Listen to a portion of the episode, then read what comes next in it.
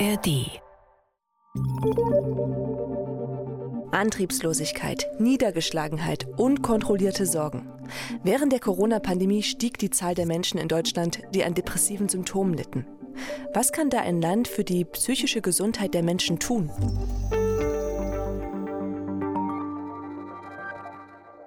Dafür schauen wir auf Lösungen und Ansätze in anderen Ländern. Wie immer beim Ideenimport, dem Auslandspodcast der Tagesschau. Diesmal mit mir, Jessica Brautsch. Ja, mir geht es gut, danke, dass du nach mir fragst. Nein, ich lüge nicht, ich lache schon den ganzen Tag. Ich weiß selber nicht, was ich heute gerne machen mag.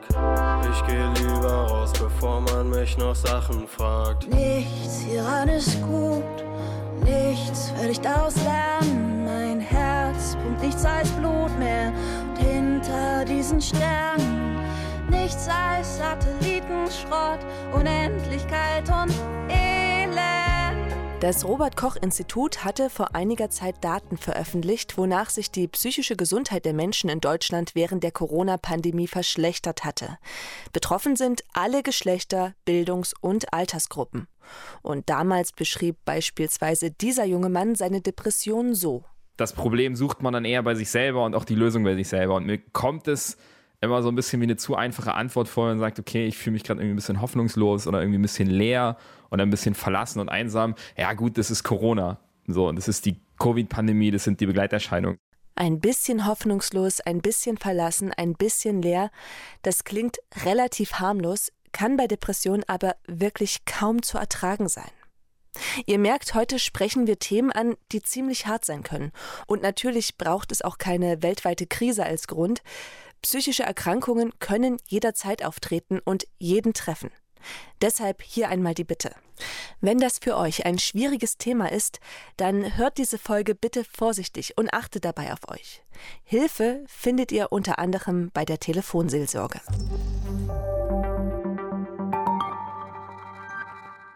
Das Gute ist, wir suchen ja nach Lösungen und fragen uns, was sich für die psychische Gesundheit der Menschen in Deutschland tun lässt.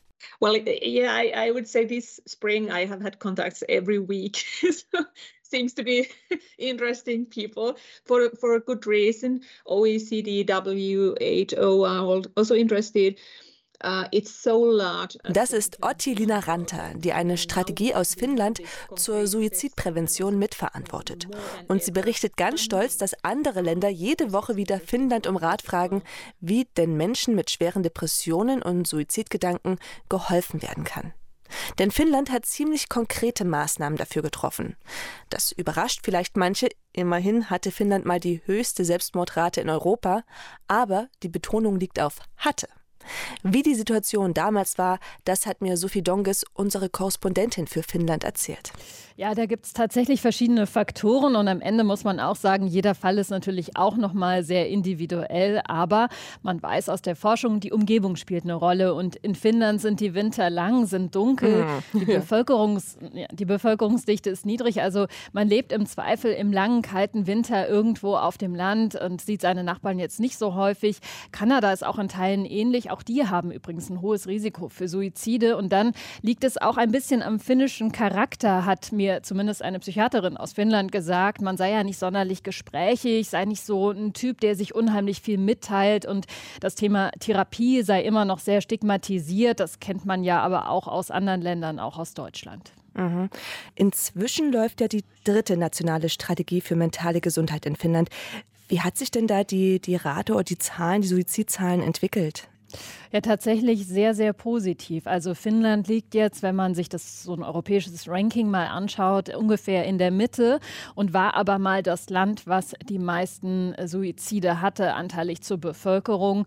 Ähm, und die Zahlen zeigen, es hat sich wirklich was getan. Also man hat die richtigen Stellschrauben sozusagen angefasst. Ähm, dazu gab es nationale Programme und ich habe mit einer Leiterin dieses Programmes gesprochen und sie hat gesagt, wir sind das erste Land weltweit, was tatsächlich eine solche solche Erfolgsgeschichte vorweisen kann in Bezug auf die Suizidrate. Okay, dann werden wir mal konkret. Was haben denn die Finnen genau gemacht, um diese, diese Situation zu verbessern? Also die ersten Schritte, die sind eigentlich relativ praktisch gewesen und sind auch keine, die man jetzt nicht vielleicht aus anderen Ländern kennt. Also die Zahl der Waffen ist reduziert worden und man hat zum Beispiel auch beim Brückenbau darauf ähm, geachtet, das Selbstmordrisiko mitzudenken. Also eine Brücke so zu bauen, dass Menschen eben sie nicht nutzen können, um vielleicht ja ihr Leben zu beenden. Auch das hatte wohl schon einen Effekt. Und dann ging es aber vor allem um die Prävention. Die meisten Menschen, ähm, hat mir die Leiterin dieses Programmes erklärt, die Suizide begehen, die sind in eine Woche vorher noch mal bei einem Arzt. Also die suchen aktiv noch mal nach Hilfe. Vielleicht sind sie aber eben nicht so deutlich bei ihrem Besuch.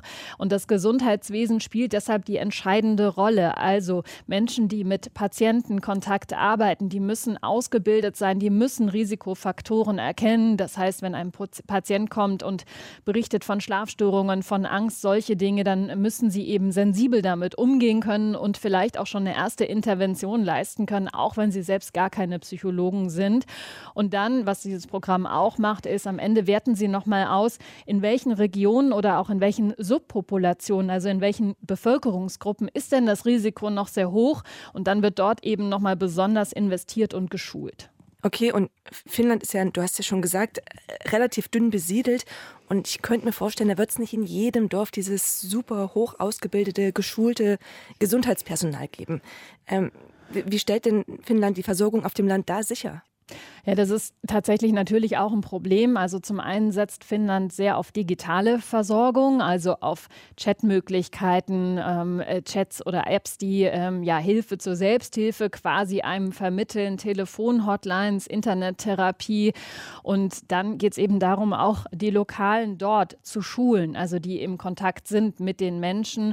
Und das sei eben auch der große Unterschied beispielsweise zu Deutschland. Das hat Oti Linaranta, die die finnische Strategie eben mitverantwortet, gesagt, die hat selber eine Zeit in Deutschland gearbeitet. And I would say the the main difference is these family doctors in Germany. So you have this this basic idea of a doctor per village, certain group of people, and it's it's the doctor who is in response. But we somehow stress this eh, let's say speaking about kids and, and adolescents we have this basic idea that the, the, the people who surround kids sie sagt eben in Deutschland habt ihr diese Idee eines einer Art Familienarztes. Damit meint sie eben die deutschen Hausärzte. Also man hat eben den Arzt die Ärztin da geht man hin und die sind verantwortlich für ihre Patienten. Und in Finnland gibt es eher das Prinzip eines Gesundheitszentrums wo also ganze Teams arbeiten. Ähm, Krankenschwester zum Beispiel dort oder auch Krankenpfleger haben viel mehr Kon Patientenkontakt, als wir das vielleicht aus Deutschland kennen.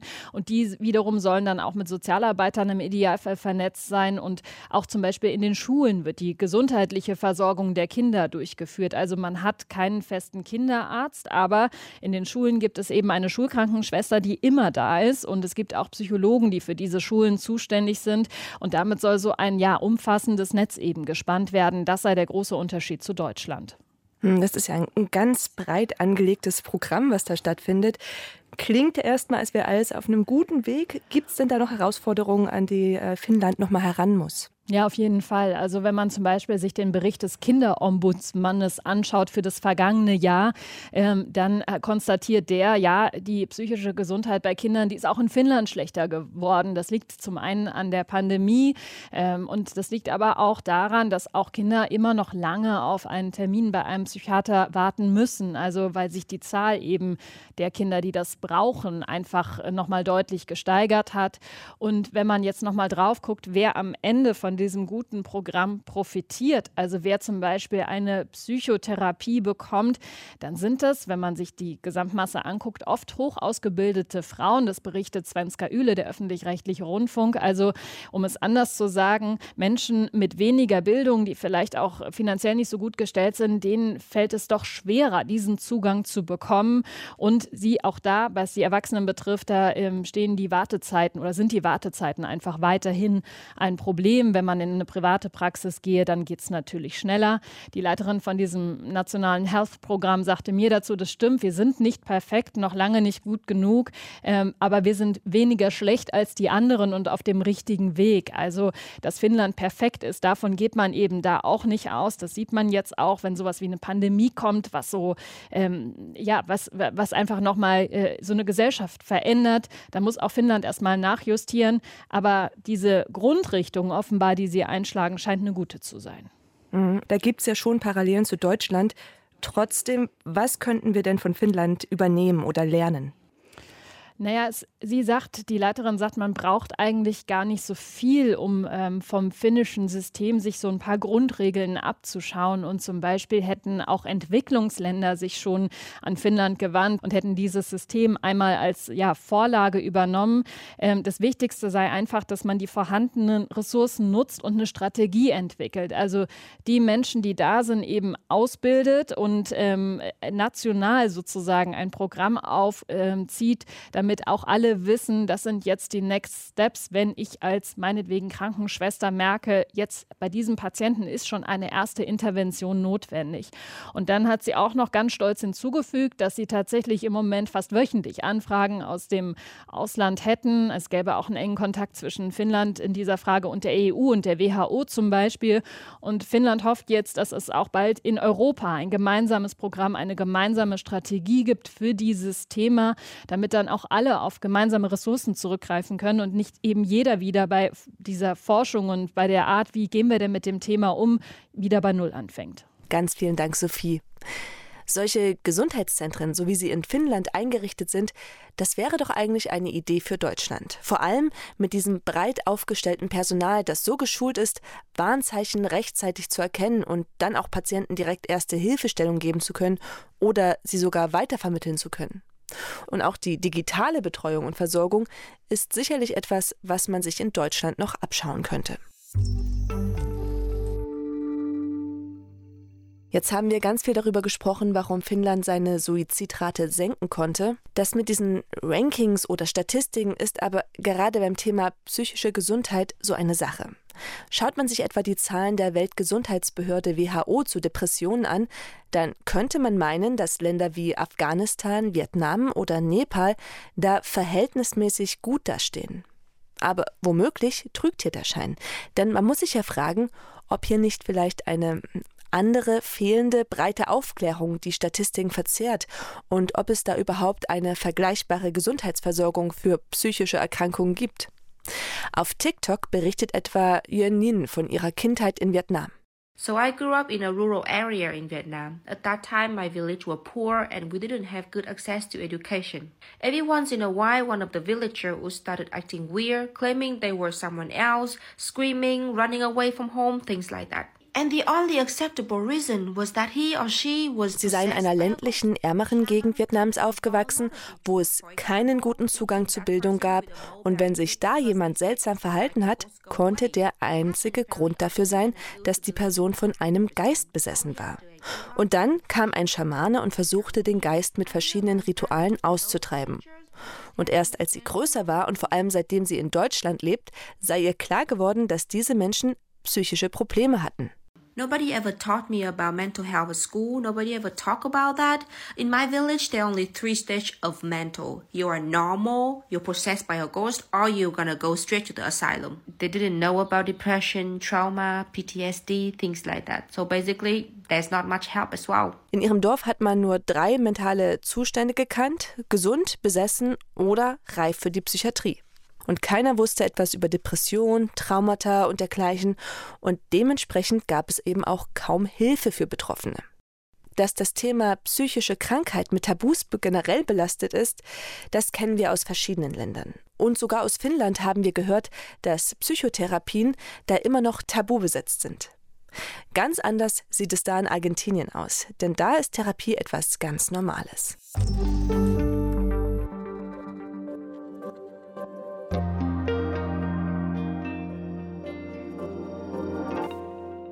Das hat mir unsere Korrespondentin Anne Herberg erzählt. Naja, Buenos Aires ist die Hauptstadt der Neurosen oder die Stadt, wo die Neurosen blühen und wo man auch unheimlich ah. ähm, gerne sich auf den Divan legt, sage ich mal. Ähm, es ist tatsächlich so, sie wird weltweit als die Hauptstadt der Psychologen bezeichnet. Es gibt da so ein paar unterschiedliche Zahlen. Ähm, von 2005 hat irgendwie mal äh, die Weltgesundheitsorganisation ausgerechnet, dass es 106 Psychologen auf 100.000 Einwohner gibt. Es gibt dann andere Studien, private Studien, die sogar von 200 Psychologen auf äh, 100.000 Einwohner äh, spricht. Naja, ähm, ich glaube, man kann es nicht so ganz genau sagen, aber auch mein persönlicher Eindruck, ich habe da ja zehn Jahre lang gelebt, ist, dass äh, zur Therapie gehen oder einen Psychologen haben irgendwie zum guten Ton gehört, zumindest in der Mittel- und Oberschicht. Heißt, man muss es sich leisten können und äh, was machen die, die, die dann wirklich krank sind und nicht privat einen Therapeuten bezahlen können? Nee, es ist, das muss man ganz klar sagen, absolut ein Zweiklassensystem. Denn ähm, es hängt davon ab, ob man sich eben diesen privat, diesen guten Therapeuten leisten kann. Wenn man in Argentinien äh, auf das öffentliche Gesundheitssystem angewiesen ist, weil man nicht privat das Geld hat, sich sozusagen einen, einen Therapieplatz zu leisten, äh, dann kann man das theoretisch machen, denn in Argentinien gibt es kein Krankenkassensystem, sondern Gesundheit ist umsonst, die staatliche Gesundheit. Aber die staatlichen Institutionen sind, genau wie in Deutschland, völlig äh, überlaufen. Ich war selber mal in einer psychiatrischen Anstalt und das war sehr schockierend damals für mich. Man hatte das Gefühl, das sind wirklich geschlossene, äh, richtige Irrenanstalten. Also ich nehme dieses Wort in den Mund. Dort wurden Leute mit Tabletten eigentlich ruhig gestellt. Es gab überhaupt keinen Kontakt zur Außenwelt. Das hat sich gelockert. Es gab eine große Kritik daran. Dieses System wurde äh, reformiert. Das hatte auch was zu tun mit einer ganz tollen Erfahrung, die ähm, Psychologen in einem, einer geschlossenen Anstalt gemacht haben. Nämlich sie haben dort ein ganz berühmtes Radio eingerichtet, wo sie den Insassen dieses Krankenhauses die Möglichkeit gegeben haben, ein Radioprogramm zu machen, das nach außen sendet, wo die Insassen über ihre persönlichen Probleme sprechen konnten. Buenas tardes, desde los jardines del Borda, Radio La Colifata, en su frecuencia del 100.1 frecuencia modulada, Und das hat Leute von außen angelockt, das wurde berühmt. Manu Chao hat mit diesem Radio zusammengearbeitet. Es wurde ein Film über dieses Radio gedreht. Dieses Radio hat international Schule gemacht und es wurden auch Studien erstellt, die gezeigt haben, das hilft. Einerseits klingt das ganz furchtbar, dass psychologische Hilfe scheinbar auch vom Geldbeutel abhängt. Aber ich nehme auch von diesem Radiobeispiel mit, dass Argentinien sehr offen ist, was Neuheiten oder Experimente in der Psychologie angeht. Ähm, gibt es denn eine Erklärung, woher das, woher das kommt, dass in Buenos Aires oder in Argentinien so eine, ich würde fast sagen, so eine Kultur der Psychotherapie herrscht? Naja, es gibt da natürlich verschiedene Erklärungen und wahrscheinlich äh, muss man den allen nochmal ganz genau äh, nachgehen. Aber ähm, zum Beispiel eine Psychologin, mit der ich mal drüber gesprochen habe, Stella Litadini, äh, die habe ich mal gefragt, woher kommt das denn, dass die Porteños so diesen besonderen Hang haben, sich da auf die Couch zu legen? Und sie sagte, Yo creo que tiene que ver con la forma en que está hecha esta sociedad, digamos, ¿no? Este, pueblos originarios, se dice ahora, que ya no están más, inmigrantes que llegaron, españoles, después italianos. Acá hay una mezcla, un mestizaje muy grande de distintas lenguas. Es una sociedad excesiva. Also sie sagt eben, dass das mit der Einwanderungsstruktur zusammenhängt, äh, mit einer Gesellschaft, die immer wieder Krisen erfahren hat, die auch bestimmte Traumata mit sich schleppt, die man so äh, Identitätskrisen mit sich schleppt, die auch ständig von einer Wirtschaftskrise und damit auch Existenzkrise in die nächste schwappt, dass es eben damit auch zu tun hat. Gut, das trifft sicher auch auf andere Gesellschaften zu. Aber es gibt nun mal eben auch dieses große Interesse und diese Tradition. Spiegelt sich das denn auch so richtig im Alltag wieder? Ja, dieser Hang zum Divan, zur Couch, den merkt man absolut im Alltag in Argentinien. Also wenn man, beziehungsweise in Buenos Aires, also an jedem Kiosk liegen Freudschriften aus. Ähm, Psychologen sind Bestseller-Autoren. Äh, es gibt einen, Gabriel Rollon, ich erinnere mich, der gab wirklich auch äh, Veranstaltungen. Also der füllte große Säle mit Vorträgen über äh, psychologische und tiefenpsychologischen Diskurse, die er da geführt hat, über große Lebenskrisen oder große Themen. Ähm, wenn man in ein Taxi steigt in Buenos Aires, dann ist meistens auch der Taxifahrer irgendwie schon ein Hobbypsychologe und analysiert mit dir dein Leben durch. Im Radio geht es darum, also äh, das spielt eine riesengroße Rolle, auch im Alltag. Und ähm, das ist ganz lustig, die ähm, äh, Therapeutin, die Psychologin, mit der ich gesprochen habe, Stella Leggiardini, äh, die sagte, das nehmen eben auch Ausländer, so war die nach Buenos Aires kommen. Sie hatte mal einen italienischen Schauspieler, der kam jedes Jahr wieder nach Buenos Aires. Vittorio Gassman, el actor italiano, decía que él todos los años se venía 15 días a Buenos Aires a andar por la calle y hablar. Se venía 15 días a Buenos Aires a andar por la calle y hablar con la gente y era cargaba las pilas para tener energía para improvisar todo el año en el teatro en Italia. Also ein italienischer Schauspieler, der jedes Jahr für zwei Wochen nach Buenos Aires kam, durch die Straßen gegangen ist und äh, mit den Leuten geredet hat und gesagt hat. Also weil jeder einfach so, so, so, so ein geborener Hobbytherapeut ist, Buenos Aires sagt, das ist irgendwie wie so eine Therapie für ihn, allein schon in Buenos Aires zu sein. Also es ist schon auch so diese, diese Stimmung, diese offene Stimmung da in Buenos Aires. Danke, Anne. Wenn ein Großteil der Argentinier, zumindest der Hauptstadtbewohner, häufiger Therapien machen und sich generell mit sich selbst und ihrer Psyche so intensiv und offen beschäftigen, da stellt sich natürlich die Frage, ob sie denn auch psychisch gesünder sind oder resilienter. Um das zu beantworten, können wir wieder nur unsere Statistiken und Rankings zur Rate ziehen, auch wenn die, wie gesagt, natürlich mit Vorsicht zu genießen sind. Aber es zeigt sich in den Zahlen der WHO, also der Weltgesundheitsorganisation, dass die argentinische Bevölkerung verhältnismäßig selten von psychischen Krankheiten betroffen ist. Zum Vergleich. Bei der Depressionsrate, also wie häufig Depressionen in der Bevölkerung vorkommen, liegt Argentinien beispielsweise im weltweiten Vergleich auf Platz 177. Deutschland auf Platz 55. Ob das alleine an der argentinischen Offenheit liegt, sich mit Psychologie und Psychotherapie zu beschäftigen, das lässt sich aus der Statistik nicht mit 100%iger Sicherheit sagen.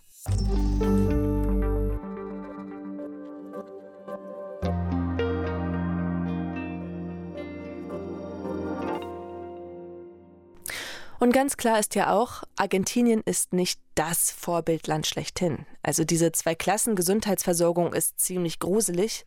Und trotzdem können wir was von dem Land lernen, nämlich diese wahnsinnige Offenheit für das Thema Psyche, Psychologie und psychische Krankheiten. Denn immer noch haben Betroffene in Deutschland Hemmungen, über ihre Erkrankungen zu sprechen. Und laut der Krankenkasse Barmer sinkt die Bereitschaft, eine psychische Erkrankung anzuerkennen und behandeln zu lassen, mit geringerem Bildungs- und Einkommensstatus.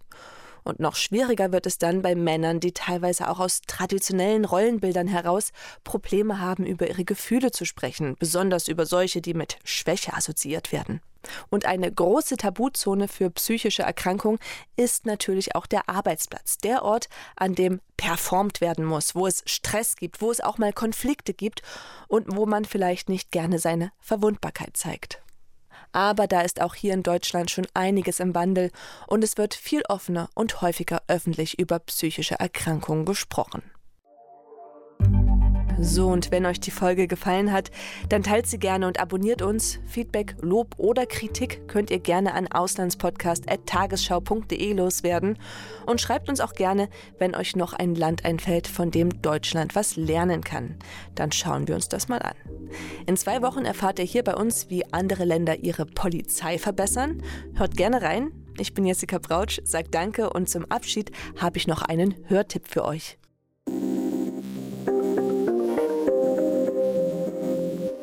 Hallo, ich bin Kevin Ebert. Und ich bin Birgit Frank. Wir sind die Hosts von Dreimal Besser, dem Infopodcast von BR24. Wir reden nicht nur einfach über Nachrichten oder erzählen die, sondern wir reden vor allem über Lösungen. Unsere Idee ist nicht, dass wir nur das Gute sehen und alles schönreden wollen, aber die Welt ist mehr als nur eine Krise und auch aus Krisen können Politik, Gesellschaft und jede und jeder von uns was lernen, damit es in Zukunft besser läuft. In jeder Folge stellen Kevin und ich im Wechsel drei Lösungswege vor zu einem aktuellen Thema. Zum Beispiel, was bringt künstliche Intelligenz uns tatsächlich? Wie ist nachhaltiger Skiurlaub möglich? Oder was können wir gegen Radikalisierung tun? Jeden Freitag erscheint eine neue Folge von Dreimal Besser, zum Beispiel in der ARD Audiothek.